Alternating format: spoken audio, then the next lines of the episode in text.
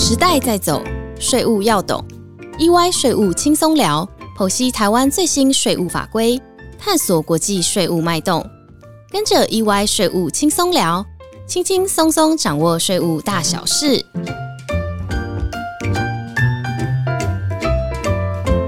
嗨，大家好，欢迎来到 EY 税务轻松聊，我是安永联合会计师事务所国际及并购重组税务咨询服务的黄新堂 Jonathan。嗨，大家好，我是林贤会计师，负责国际跟并购重组税务咨询服务，很开心来到意外税务轻松聊。这一集我们会请以前会计师和大家谈谈跨国企业进行并购专案相关的税务风险，以及分享我们过去执行这些并购专案的经验跟想法。嗯，以先能不能请您说明一下目前跨国并购的趋势呢？好啊，在越演越烈的全球化竞争之下，其实无论外国或台湾的跨国企业，往往会透过并购交易来达成开拓海外市场或客户，取得关键技术或产品。扩大经济规模与提升市占率等等的经营目的，以及可以有效达成企业转型升级的目标，这都是为了让企业维持竞争力而不要被市场淘汰，也因此带动了近年来有许多跨国企业的并购活动。然而，我们看到二零二零年新冠疫情冲击全球，对全球的经济活动产生了相当大的影响，包括台湾企业的并购环境。相关并购交易的活动有一点点趋缓，或者是被搁置的状况。诶，但是我们观察到，今年二零二一年全球经济已经明显的开始恢复了，全球并购的交易金额也回到了疫情之前的水准，又加上了全球市场经济开始逐渐的复苏，所以跨国并购的案件也逐渐的增加，而且我们看到过去延宕的案件也在最近呢重新启动。没错，在后疫情时代，企业如何审慎看待并购交易的冲击与挑战，对于不论是收购方或是出售方，都是相当重要且困难的课题。嗯，其实呢，当遇到环境的冲击，并购交易可能是企业营运的一个转机。譬如说，像刚刚提到的疫情，或者是过去受到美中贸易战争引发的贸易冲击，导致许多受到影响的供应链国家失去了三到五年的经济成长。但其实也更加速了国际产业的分工与重组。为了快速应应供应链的需求跟长远的布局，许多企业反而化危机为转机，趁势寻找合适的对象来进行结盟跟并购，以补足本身的不足，为下一步发展预留更大的弹性。同时呢，也可以降低营运风险，达到产业供应链重组的目标。所以说呢，跨国并购真的是一个对集团发展相当相当重要的议题。那请问宜贤，您过去几年执行了很多国内外的并购专案，你有遇过什么样类型的产业呢？哦，其实呢，各式各样的产业我们都有遇过。在这边呢，可以跟各位稍微分享一下几个我们最近比较常见的产业类型，特别是科技跟电子业。主要是因为呢，疫情加速了数位经济的转型，带动产业快速发展。因此呢，我们看到了消费性电子、车用、网通产品需求也在推动半导体整合等等，来解决产能的不足，所以就有很多相关的并购案发生。像我们最近呢，就会协助台商某一家知名的半导体公司，透过资产收购的方式来并购美国的某一家跨国企业的事业群，而其交易的范围呢，包括它整个事业群在美国。欧洲、亚洲几个国家的有形跟无形资产，以及他们的员工，而且我们最近也协助了一个我们台商知名的通讯电子公司，透过股权收购的方式去并购美国一个电竞产业的一个当地的工厂。您刚刚所提到的都是台湾的企业进行跨国并购的案例，那有遇过外资要来台湾收购的案例吗？其实也是很多的。比如说，我们今年与 EY 澳洲团队共同协助一家澳洲上市公司来台购买某一个酒店集团旗下的台湾餐饮公司百分之百的股权。在这些交易过程当中，我们除了税务尽职调查以外，也提供了投资架构的税务咨询服务。您刚刚提到的案件，除了有透过资产收购的方式，也有透过股权收购的方式，请问这两者的差别是什么呢？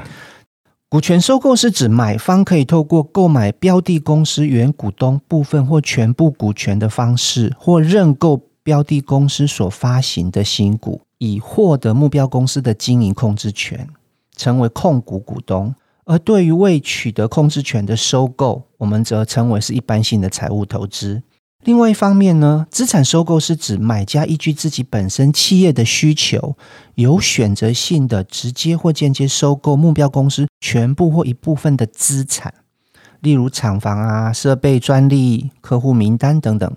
由于这种收购方式属于一般的资产买卖行为，不涉及股份，相较于股权收购。比较不需要去承受目标企业现有公司相关的权利与义务，甚至负债可能带来的各式各样的风险。嗯哼，除了这两种比较常见的收购方式，想请问宜贤，根据您在这领域多年的经验，可以分享遇过比较特别的收购案件吗？有啊，近年来我遇过比较特别的收购公司，是成立一个就是我们讲的控股公司，目的是为了透过在 IPO 募集资金之后。收购具有市场前景的标的公司，进而直接上市。我们称这种公司为特殊目的收购公司 （SPAC）。SPAC 上市的热潮，是因为从二零二零年开始，有很多证券机构和投资人企业受到疫情的冲击，在 IPO 承销和估值方面变得比较保守。造成许多原本有机会透过传统 IPO 方式上市的企业，面临更加繁琐的审核流程以及估值不佳的窘境。因此，这些具有潜力的公司转而将目标投向用 Spec 的方式来上市。了解。那如果今天我们身为买方，医生会推荐哪一种收购方式呢？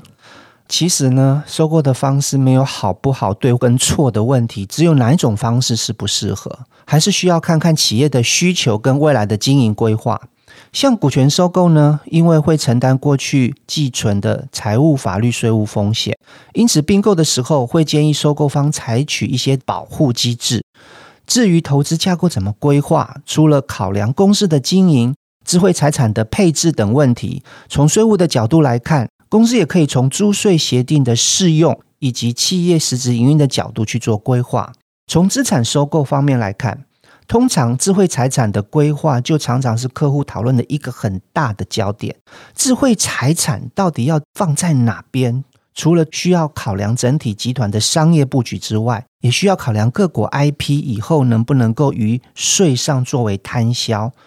或是需要考虑整体集团的移转定价规划等等等的考虑因素。例如，台湾的所得税法第六十条仅限于取得法律登记或政府特许的智慧财产，例如商标权啊、专利权、著作权以及其他的各种特许权等等，才能够最上作为摊销费用。所以，这些收购的客户名单、专门技术商誉等等，都很难在税上作为摊销费用，因此常常造成收购成本无法在税上有效的抵减。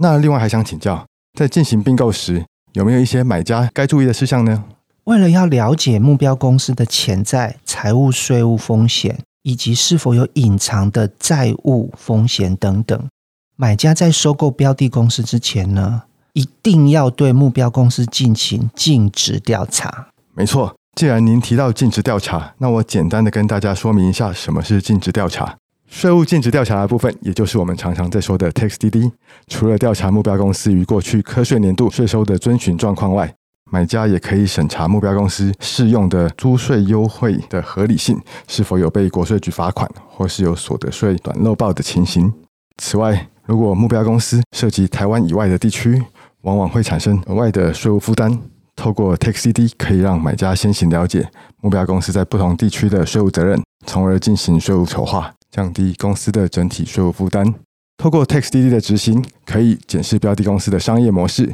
移转定价政策、税务管理流程等申报书之外的资讯面向，这些资讯可以协助我们发现标的公司是不是有应缴税但未申报，或是有未决的重大税务争议，及标的公司是否有合一的重大税务问题处理政策等。另外，在股权收购的交易中，标的公司的历史税务风险，收购后会由新股东来承担。这时候，买方可以在股权买卖协议书中要求减少交易价金，或是增订保护性税务条款来保障买方的权益。同时，可以规划调整并购后的交易模式及财务预测。是的，没错，说的很对。其实呢，我们发现 TaxDD 的执行虽然是只是禁止调查的一部分，但是它常常占了核心重要的一环。非常感谢医生分享了很多关于企业并购的税务考量以及过去的经验，相信大家对于并购的趋势、方式以及企业进行并购时应注意的事项都有了更多的了解。好，谢谢大家的收听，也预祝大家新年快乐。我们下周一再见喽，明年见喽，拜拜，拜拜。